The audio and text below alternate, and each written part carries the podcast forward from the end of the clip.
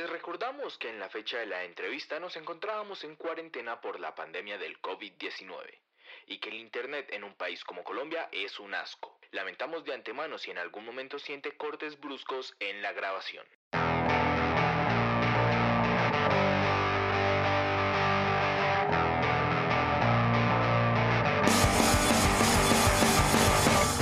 Bueno, muy buenas, bienvenidos a todos al tercer episodio de Dos Maricas. Eh, ya llegamos a tres, la verdad, eh, cada vez estoy disfrutando más el hacer estos, esas entrevistas tipo fan artista, que sobre todo lo importante es que se den a conocer estas bandas locales dentro del medio. Yo soy Gamendarte o Andrés Lindarte eh, y está conmigo como siempre Juan David, mi primo. ¿Cómo estás, hermano? ¿Qué más, Andrés? Bien, pues sí, lo, lo, que usted dice, ya tres capítulos, manicas, eh, los dos anteriores siento que han tenido una buena audiencia, han sido entretenidos y yo creo que con el invitado de hoy va a ser lo mismo porque es un amigo que tengo desde hace años, o bueno, lo conozco desde hace años, es precisamente el guitarrista de una banda de Medellín llamada The. Él es Sebastián Ríos o como yo lo llamo, Zucaritas. Zuca, ¿qué más? Hola muchachos, ¿cómo va todo? Es un placer estar acá en esta producción bastante nueva pero interesante y qué honor estar acá y hacer parte de esto. Honor tenerlo usted, Zuka. Y Marica, pues acá sale la primera pregunta, que esto ya es más bien una pregunta personal.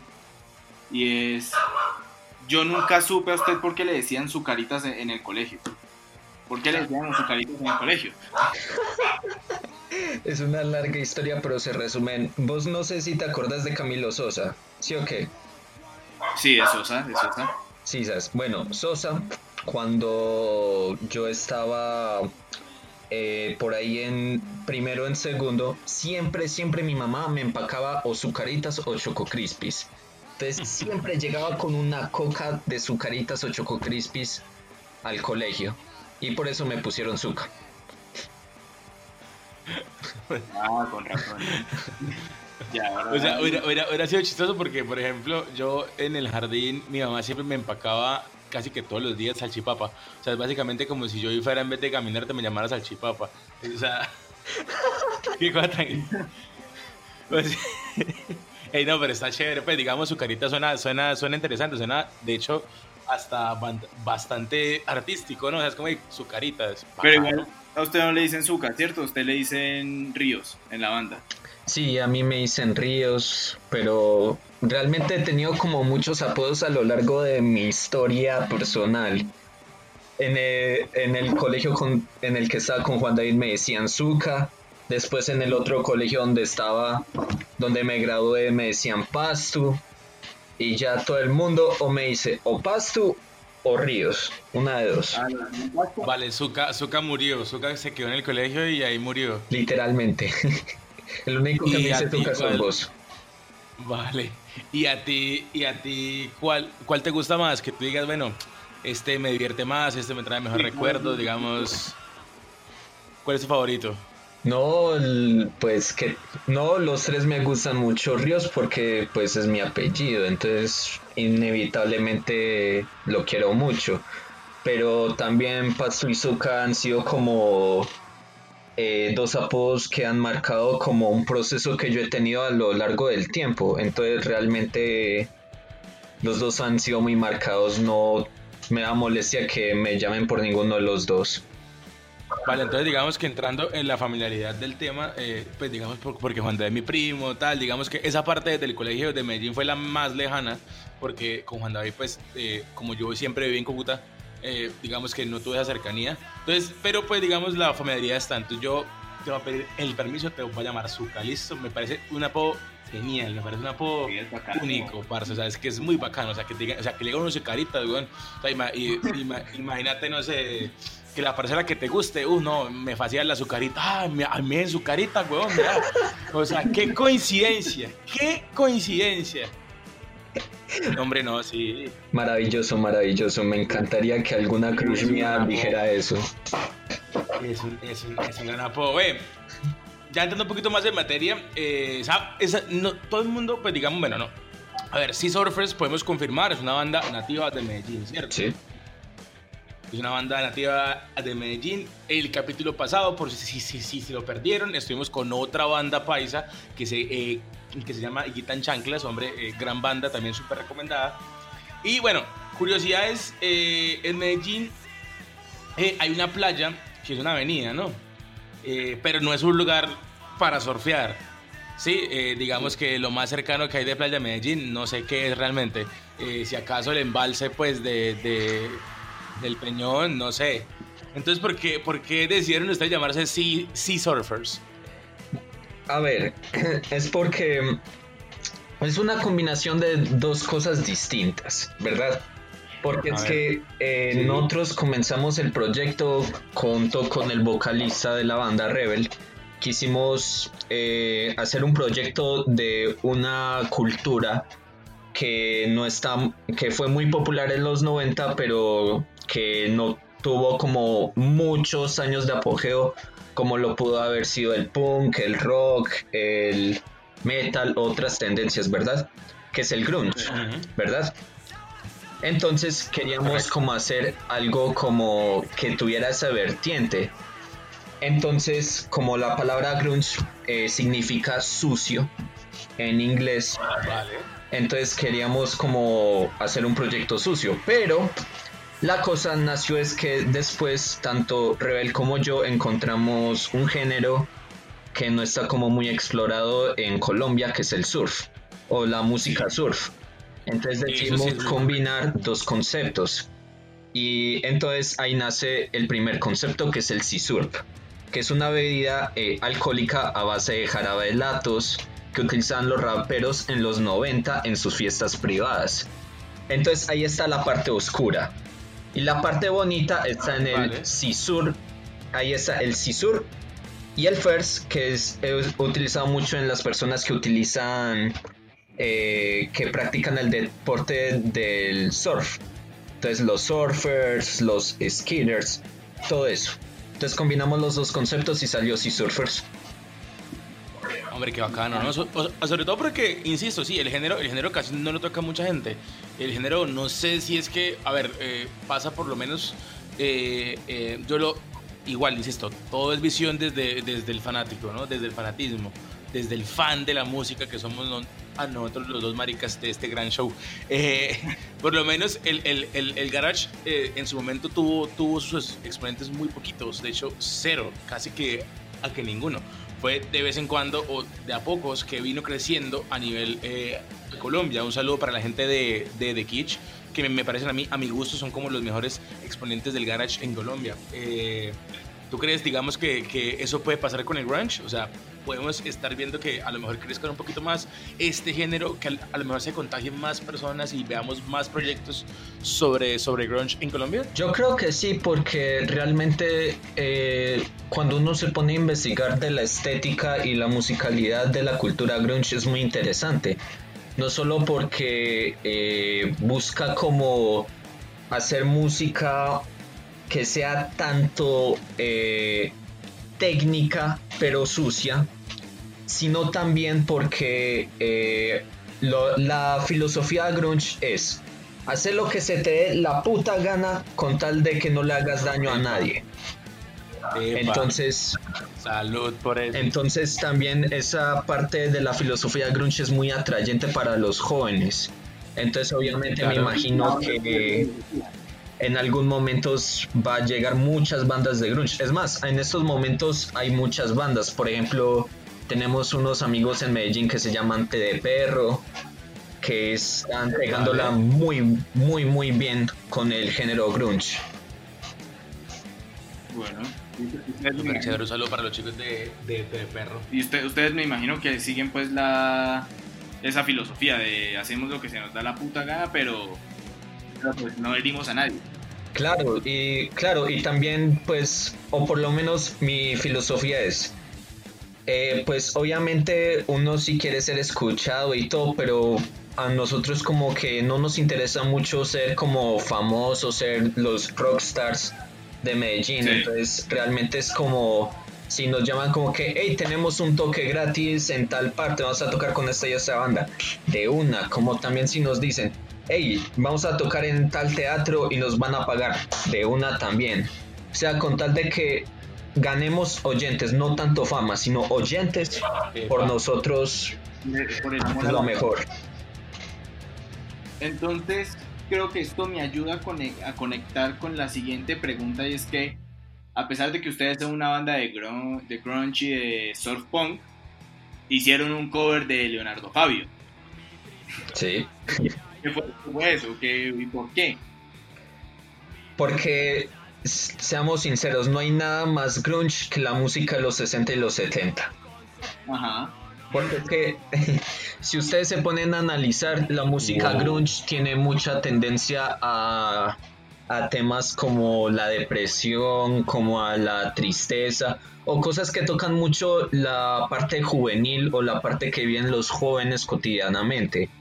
Y curiosamente en esta época también muchas, muchos, pero muchos cantautores como Roberto Carlos, Leonardo Fabio, José José y otros autores, muchas en sus letras reflejaban esto, el desamor, la depresión, la tristeza de perder un ser querido, todo. Cosa que también se toca mucho en el José José. Claro. Entonces, claro, entonces cuando yo, yo y Rel escuchamos como que, que Leonardo Fabio está hablando de, de que mi tristeza es mía y nada más, no quiero consuelo, no, no, no voy a llorar. Nosotros dijimos, marica, hagamos un cover de esto. Se fue. Y ya. no, y suena, y suena súper bien. O sea, eh, el, el cover es una cosa loca. Es una cosa loca y yo eventualmente, o sea, y digamos que aquí hago, hago una pregunta medio improvisada, que no está tan improvisada, digamos que cuando estaba leyendo eh, lo que propusimos Juan y yo, se me ocurrió, pero pues digamos dije, no, pues si sale, sale. Y la explicación que dice fue perfecta.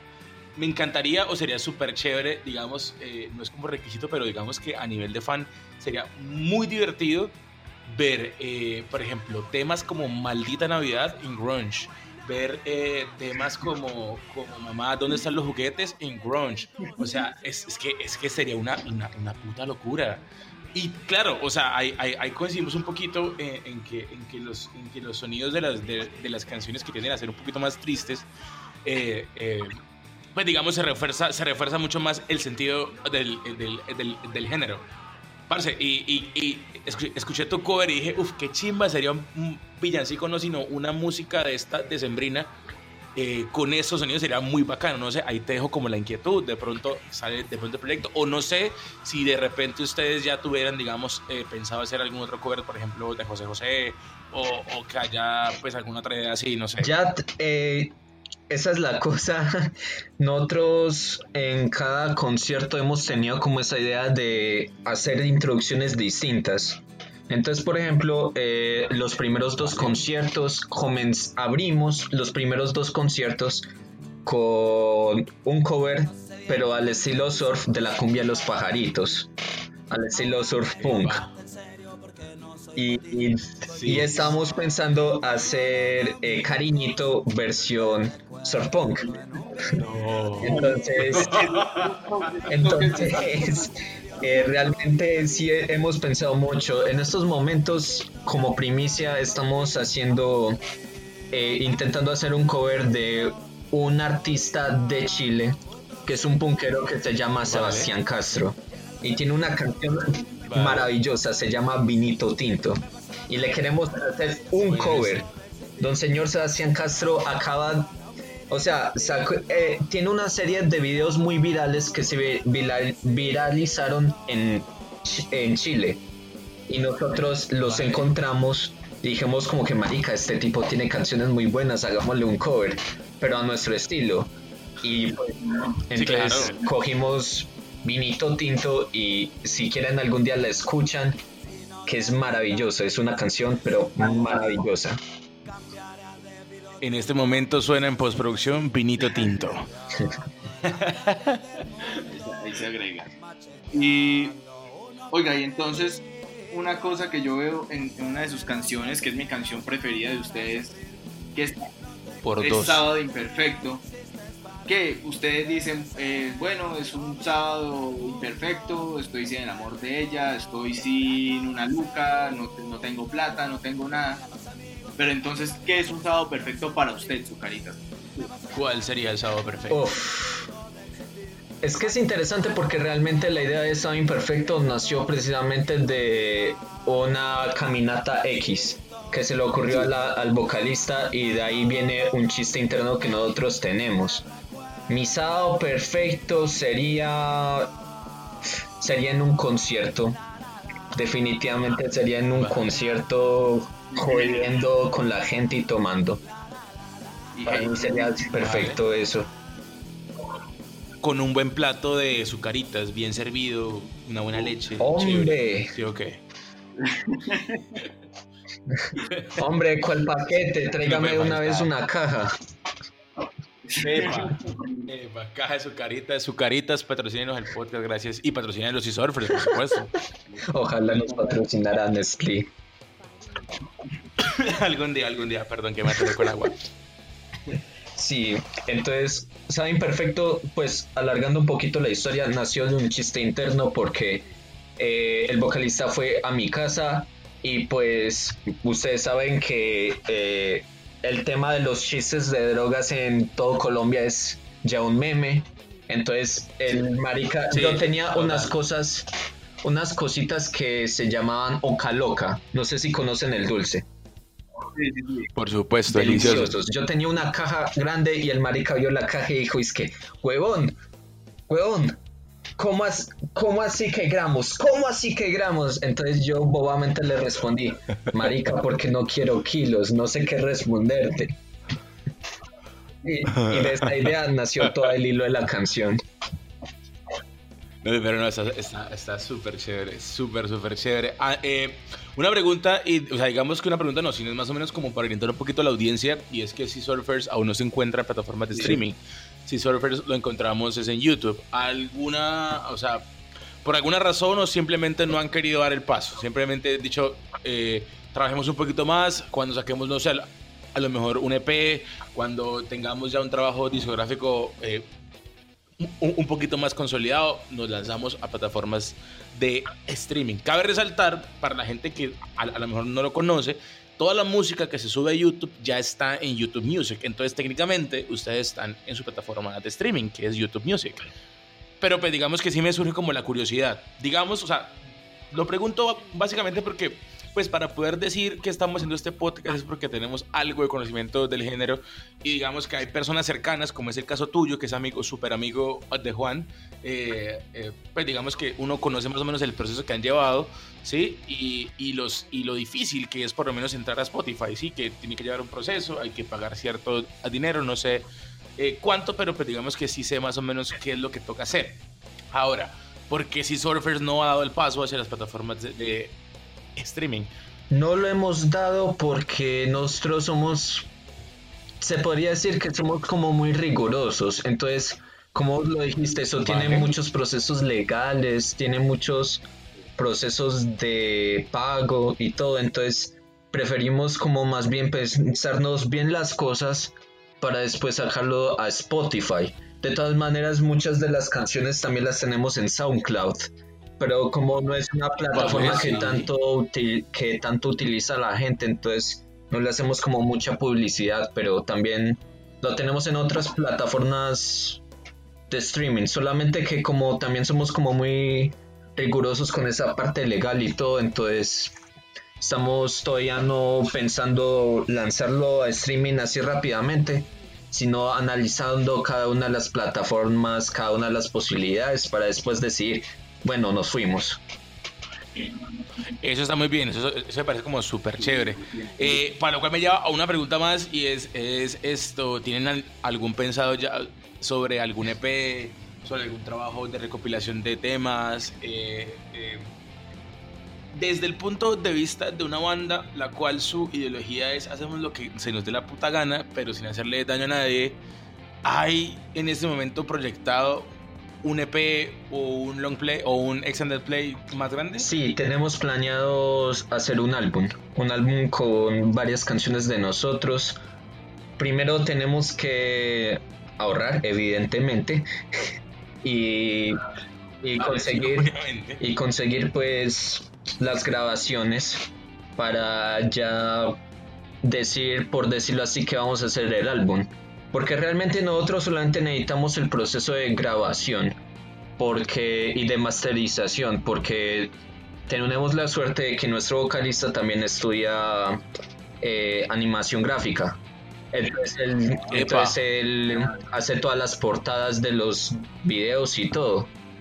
Entonces, sí, estaba viendo que el arte que tienen en YouTube es bien interesante. O sea, está súper, súper guapo. Sí.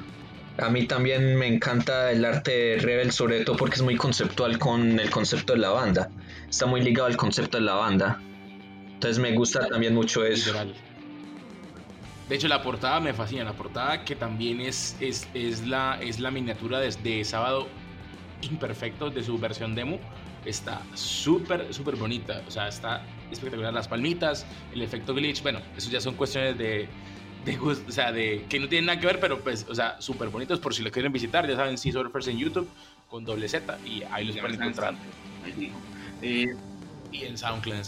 Por, por otro lado, eh, pues para los que no son de Medellín o para los que nunca han ido a Medellín, eh, hay un lugar llamado La Nueva Villa, que es como una placita donde la gente va a tomar cerveza, a tomar a, tocar música. Y entonces Zuka, ¿ustedes qué hacen en la nueva villa? Esta pregunta te la hago por dos motivos. Primero, cuando yo me lo volví a encontrar a usted después de muchos años, eh, que yo estaba con Juanse, usted estaba tocando la guitarra en la nueva villa, yo que este marica yo lo conozco. Entonces usted estaba ahí en la, en la nueva villa. Y segundo, eh, ustedes tienen un video en la página en Instagram en el que están como muy desocupados en la nueva villa y con una guitarra batean una caja. Entonces, ¿ustedes qué van? ¿Qué, hacen allá? Primero que todo, vos me encontraste allá tocando guitarra porque yo vivo al frente de la villa. Primero ah, que todo. Ah, bueno. Y segundo que todo, pues realmente es porque eh, el bajista, el guitarrista, eh, sí, el segundo guitarrista y vocalista y yo nos conocimos precisamente fue en la villa. O, mejor dicho, comenzamos a tener acercamientos más fuertes dentro de la villa, porque Tiago, a Tiago yo lo conocí dentro de dentro del mismo ensayo, porque eh, él tenía otra banda alternativa que se llama Get and Go, que es también del tema grunge, y pues se hizo muy amigo de los comienzos de Sea Surfers, porque los dos apenas estaban empezando y Tiago dijo como que, ay marica, ustedes necesitan bajista, que chim, que chimba. Entonces Rebel dijo, es que sí, necesitamos bajista, te es que, ah, pero tendría dos bandas, no tengo plata, es que no importa, nosotros le pagamos y ya. Ah, y, ya, y ya. Pero vale, vale, vale. ¿Cuál es la historia? ¿Y cuál, ¿Y cuál, es la historia que de eso de batear una caja con una guitarra? Sí, es que se iba a preguntar, o sea, porque como, como, como, ¿qué onda? O sea, ¿por qué tener una caja, pues? O sea, ¿cuál es, el final, cuál es la finalidad de Era un pues? concierto acústico en donde la batería era la caja. Ah. Y entonces decidieron volver la mierda. Pues. Claro, porque como ya no servía para nada, entonces...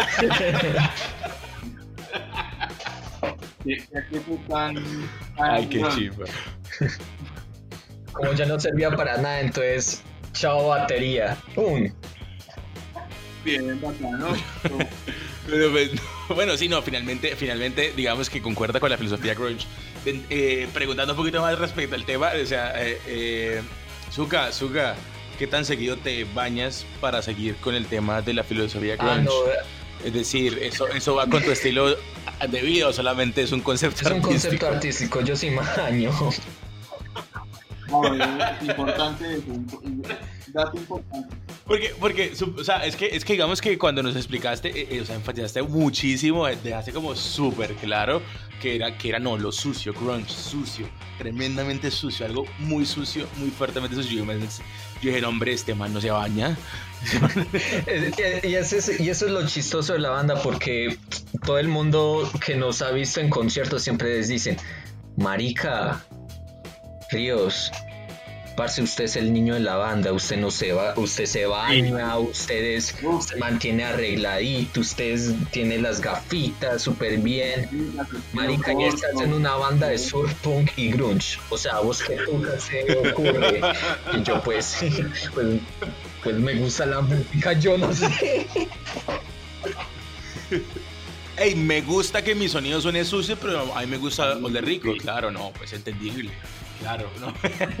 ve, ve, eh, Zuka, me presento. Tú y yo no nos conocíamos antes. Eh, mucho gusto. En yo, artísticamente, comillas, porque en realidad es mi nombre en redes sociales. Me llamo, me hago llamar Gaming Darte. Viene de Gaming y Lindarte, que es mi apellido. Eh, evidentemente, Gaming, porque me dedico a hacer streamings en, en Twitch. Un poquito acá de spam sanito, spam sano. Esto, pero me causa curiosidad, digamos que, eh, pues es como, eventualmente algún entrevistado más se, se eh, pues, le haré la misma pregunta, ¿no? Pero pues digamos, ¿qué tal tu relación con los videojuegos? ¿Me podrías contar cuál es tu videojuego favorito? Y ahí empezamos a conversar un poquito pues, más. Pues hombre, como todo joven que nació a finales de los 90, obviamente hay una larga relación con los videojuegos muy estrecha, muy estrecha, tanto que le doy gracias a una tía mía que me regalaron mi primera consola cuando tenía cuatro años, que era un Play, un Play 1, perdón, Play 4, marica yo. Vale, epa, epa, y acá es el Play 5, Ey, pero todos empezamos con el PlayStation 1, claro que sí, digamos que fue el primer amor de muchos. el primer amor mío también lo fue. Yo, yo, yo era un friki del Crash Bandicoot en carritos.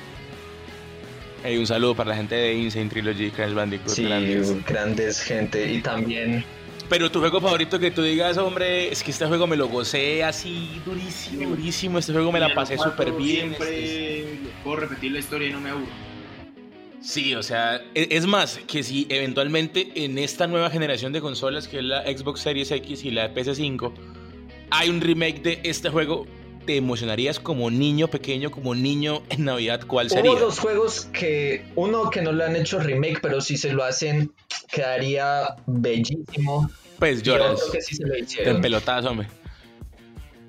El, el, que sí se lo hicieron fue el Final Fantasy VII. Yo lo jugué en Play 1 y fue una maravilla. Fue una cosa maravillosa rescatarme ese juego, su historia, su música cuando comencé a estudiar música y me puse a analizar su música, es una cosa de locos. Todo es maravilloso. Es verdad. Todo es maravilloso. Y cuando le hicieron el remake, uff. Eh, eh, fue, fue, fue violento y sobre todo que, a ver, yo soy una persona muy fan de Microsoft y yo soy muy, muy Xbox fan, eh, pero, pero pues digamos que hay cositas que envidio de, de Sony y ese remake de Final Fantasy VII se lo envidié totalmente. Claro, es que...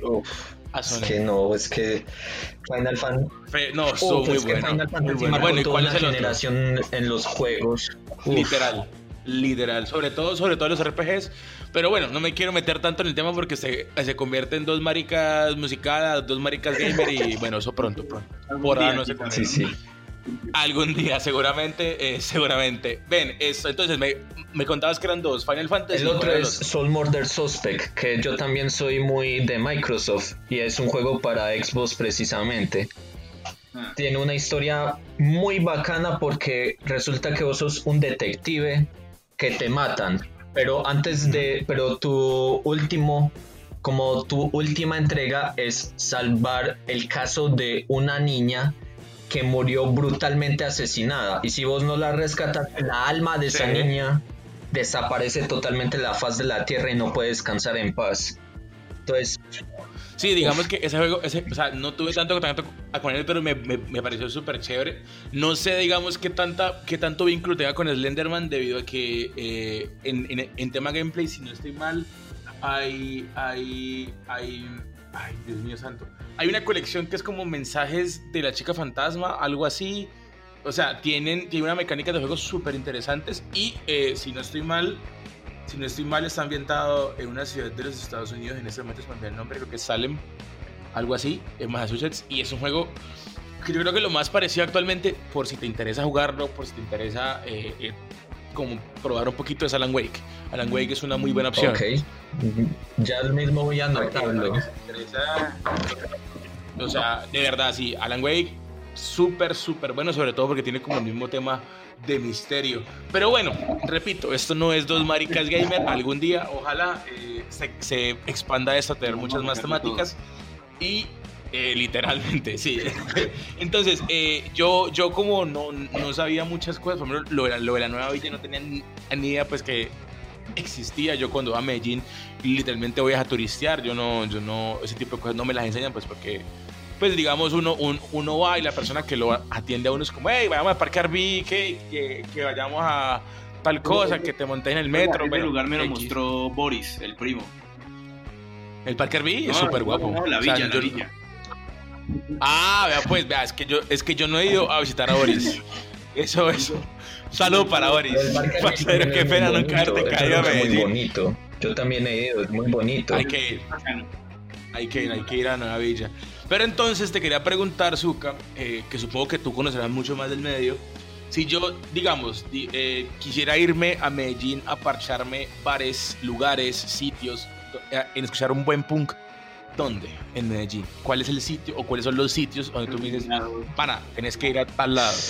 Es que en cuanto al género punk, yo no. Todo el mundo piensa que yo soy punkero porque estoy en una banda de punk, pero realmente es una música que. O sea, que sí consumo, pero no consumo muy a menudo. Entonces, como tal, del punk no sé mucho. Pero bares bacanos, está La Villa, que hay un bar que se llama Valhalla. Está también otro que queda por. Hay otro bar que se llama Dopamina, que queda todo el frente de la estación del Metroplus Rosales. Y hay otro, hay otro que ese sí es en otro municipio que queda un poco alejado de la ciudad, pero es muy bonito, que es Copacabana. Hay un lugar que se llama se me olvidó cómo se llama, pero es un lugar muy bonito y el trago es muy barato y es un ambiente muy bacano. Para escuchar Hay que ir para allá, anotemos Copacabana, Copacabana, buscamos el sitio de Punk. Sin embargo, eh, eh, quisiera saber una, una última cosita y es, eh, ¿cómo así que no consumes Póngame. ¿Cuál es tu, cuál es tu género, pues, como el que más consumes? O sea, me dejaste como de súper, súper desestabilizado. A ver, te lo digo porque ayer, ayer no, el capítulo anterior, eh, estuvimos hablando con los chicos de Higuita y, curiosamente también cuando les preguntamos algo parecido me dicen como, hey, es que casi no consumimos del género. O sea, casi no consumimos música del género. No porque no nos gusta, sino porque, pues, no. O sea, nosotros como que la hacemos y no consumimos tanto. Entonces, eh, eh, a, vos que te gusta pues escuchar, o sea, ¿qué nos puedes recomendar? Tres canciones que tú digas de cualquier género que digas, escúchenlas, que son mero tema. Ok, sino que es que es, eso es también algo que hace muy bonito a Surfers, es que cada uno tiene una tendencia musical distinta. Entonces, guapo entonces, por ejemplo, el baterista, ese sí es muy punkero. Eh, el vocalista tiene un, es igual que yo, eso es una como nosotros llamamos, un vómito musical increíble. Vale, eso, eso, está bien. El bajista, y el bajista que está más por el lado de del rock argentino y de las cosas progresivas. Yo realmente, yo soy mucho de de consumir rock, pero un rock como entre pulcro y sucio, estilo Book Fighters, estilo. Vale. Estilo Warning, estilo. sí, más o menos de ese estilo. Yo consumo música de ese tipo y también me encanta el rock progresivo. El rock progresivo me gusta demasiado. Sobre todo el... Una canción, bueno, una, una, una banda mejor de rock progresivo que tú digas, parce, es que la sacan del estadio. Para no ser cliché, porque para no ser cliché voy a recomendar una que casi nadie conoce, que es The Alan Parsons Project. Alan Parsons. Alan Parsons, solamente voy a decir esto, y es un dato muy curioso. Alan Parsons es un músico y productor que ayudó a coproducir el Dark Side of the Moon de Pink Floyd. Solamente con ese dato lo dejo. Vale, listo, sí, ya digamos que queda la curiosidad de, de los oyentes en ir a buscar quién es Alan Parsons Project, quién es de Alan Parsons Project. interesante. Súper, súper interesante. Sin embargo, eh, nos falta una última pregunta que siempre hacemos y tratamos de hacer a todas las bandas. Básicamente es, pues porque finalmente la finalidad de esto, finalmente a la finalidad, valga la redundancia, es exactamente darle una ventana a las bandas locales, darle, darle ese espacio que a lo mejor no han tenido que a lo mejor esto, si Surfers era muy local, ya digamos que con este podcast vas a tener público en Cúcuta, vas a tener público en Bogotá, vas a tener público pues evidentemente un poquito más en Medellín, pero pues, digamos que te vas a expandir un poquito más. Entonces digamos, exactamente, entonces digamos que esto, en esa pequeña ventana, quisieras nombrarnos un proyecto colombiano que tú digas, parce, es que este proyecto va muy bien, o la están rompiendo, o la van a romper, o los sonidos que tienen prometen mucho pero que sea colombiano, que tú conoces, que te diga, parce, es que esto es espectacular. Uf, es que hay demasiados, parce. Te puedo hacer una lista, pero al decirte una como tal. No, te puedo nombrar tres. Te puedo nombrar tres que obviamente. tres, tres, perfecto. Que yo sé que uf, son músicos increíbles y también tienen canciones increíbles. La AA. Asuntos pendientes y para mí, eh, Asuntos Pendientes de mi banda favorita de Medellín, por dato curioso. Vale. Y otro que también la está rompiendo increíble y que tiene una música muy rock combinada con otros tipos de rock se llama No Señal. Esas tres bandas las recomiendo totalmente. Súper bien, eh, no, no, las, no las conocía, les echaré el, el super ojo porque, digamos, yo soy muy fan de encontrar bandas de la nada, de, de, digamos, estar explorando y como, hey, mira, chimba esta banda y nadie la conoce. Así pues, digamos, cuando llegué, por ejemplo, a Margarita, que es una banda que ya está un poquito posicionada, eh, eh, pues nadie la conocía, es como, parce, eso, o sea, ¿eso qué es? Es más, alguna vez le dije a algún amigo parcero, ¿a qué te suena esto? Y me decían, no, eso es un rock, eso es rock argentino, esa gente no es de acá ni abate.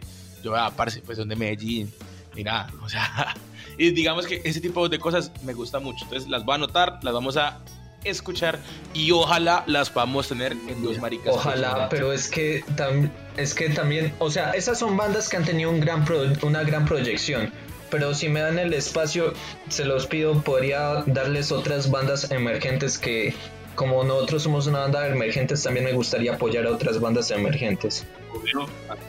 Bueno, básicamente la pregunta era ah, esa. Ok, ok, ok. Pero las otras son más conocidas en Medellín que otra cosa, no tanto en, en el mundo. Sí. Eh, bandas bandas que yo aprecio demasiado y que sí les puedo decir que son grandes músicos eh, y tres grandes bandas también son La Parroquia. Vale, La Parroquia. los voy a ir anotando acá. Ah, dime. Que los voy a ir anotando acá en el chat de los tres, listo. Para, para tenerlo acá pendiente. Eh, curioso, La Parroquia con K. Vale, ok, la parroquia con K. La parroquia con K. T de perro, que se las nombré anteriormente. Sí. Y surfídricos. Surfídricos. ¿Son como los hermanos de Sea Surfers o, qué? Sin H. Vale, listo, sí, es que la puse como por decir. Bueno, así. Sí, son como nuestros nuestros panitas del alma del alma de, nombre, seguramente también tocan surf y seguramente... Sí, son grandes músicos, lo, son grandes músicos, los recomiendo a los tres. Listo, Zuka. Perfecto. Entonces, yo, yo creo que ya con esto vamos cerrando. Eh, en verdad, muchas gracias, Zuka, por, pues, por esta entrevista. Hablar con usted siempre es bacano. Y pues nada, que estén atentos, vayan, escuchen así Surfers, tanto en YouTube como en SoundCloud, están disponibles. Muchísimas gracias por tenerme aquí, darme la posibilidad de... ¿Cómo los encontramos, chicos? ¿Qué? Eso. Perdona que te interrumpa, es que nos pisamos súper mal. Pero dale, ¿cómo los encontramos? En Instagram, en YouTube, en, digamos, bueno, SoundCloud también. Eh, si los puedes deletrear si surfers, ¿cómo, cómo, cómo mandárselos a la, a la gente para que sepan cómo se escriba todo? Listo. Eh, nos pueden encontrar tanto en Facebook como en Instagram como S I Z Z U R F E R S Band. Vale, Sea Surfers Band en Instagram y en Facebook, los chicos de Sea Surfers. Y en YouTube igual, Sea Surfers Purito. Eh, voy a rectificar porque básicamente los tengo acá abiertos en este momento. Sí, Sea Surfers Político. O sea, solamente Sea Surfers en YouTube para que no se pierdan de ninguna de las nuevas canciones que vayan a sacar esta gente. Que la verdad, vea, si soy muy sincero, yo no soy muy fan del género, pero ustedes me traman, una, o sea, me traman un huevo para que tienen unos sonidos. Sobre todo el cover de de, de este man me parece a mí que con eso la sacaron del estadio. Y si se quieren ir por ahí, es como un consejo de fan, un consejo de, de, un man que le gusta mucho la música. Y, y parce, si, si se quieren ir por ahí a tema de, de atraer público, ese es el camino. O sea, parce, de verdad la rompen. La rompen con Muchas gracias. Pues vamos a intentar conseguir el mayor público para que nuestra música llegue. Listo, pues, un abrazo, gracias, gracias, gracias. Y ahora sí nos despedimos, nos, esperamos tanto a ustedes como a los que nos estén oyendo en un nuevo episodio de Dos Maricas. Pronto, pronto que se vienen cositas muy interesantes. Sobre todo que eh, es, es, es, muy chévere ver como el apoyo de ustedes como bandas también a los proyectos como, como nosotros. Sí, o sea, es como, hey, mira, listo, de, o sea, trabajemos juntos vos ganas un poquito de visualización conmigo y pues evidentemente ustedes me jalan a la banda, a mis amigos, a mis redes y pues hacemos un trabajo conjunto que finalmente es lo que se espera, ¿no? Que, que el género y que la escena musical en Colombia crezca muchísimo. Sí, claro. Y sobre todo la, ustedes también están haciendo un trabajo grandioso y me sentí muy cómodo en esta entrevista, así que esperen, la, esperen que nosotros también vamos a intentar publicitarlos bastante duro. Qué bonito, gracias. gracias, Zuka, todo bien. Todo bien. Seguimos hablando, muchachos. Gracias por la entrevista y pues hasta luego para los oyentes. Un placer. Bye.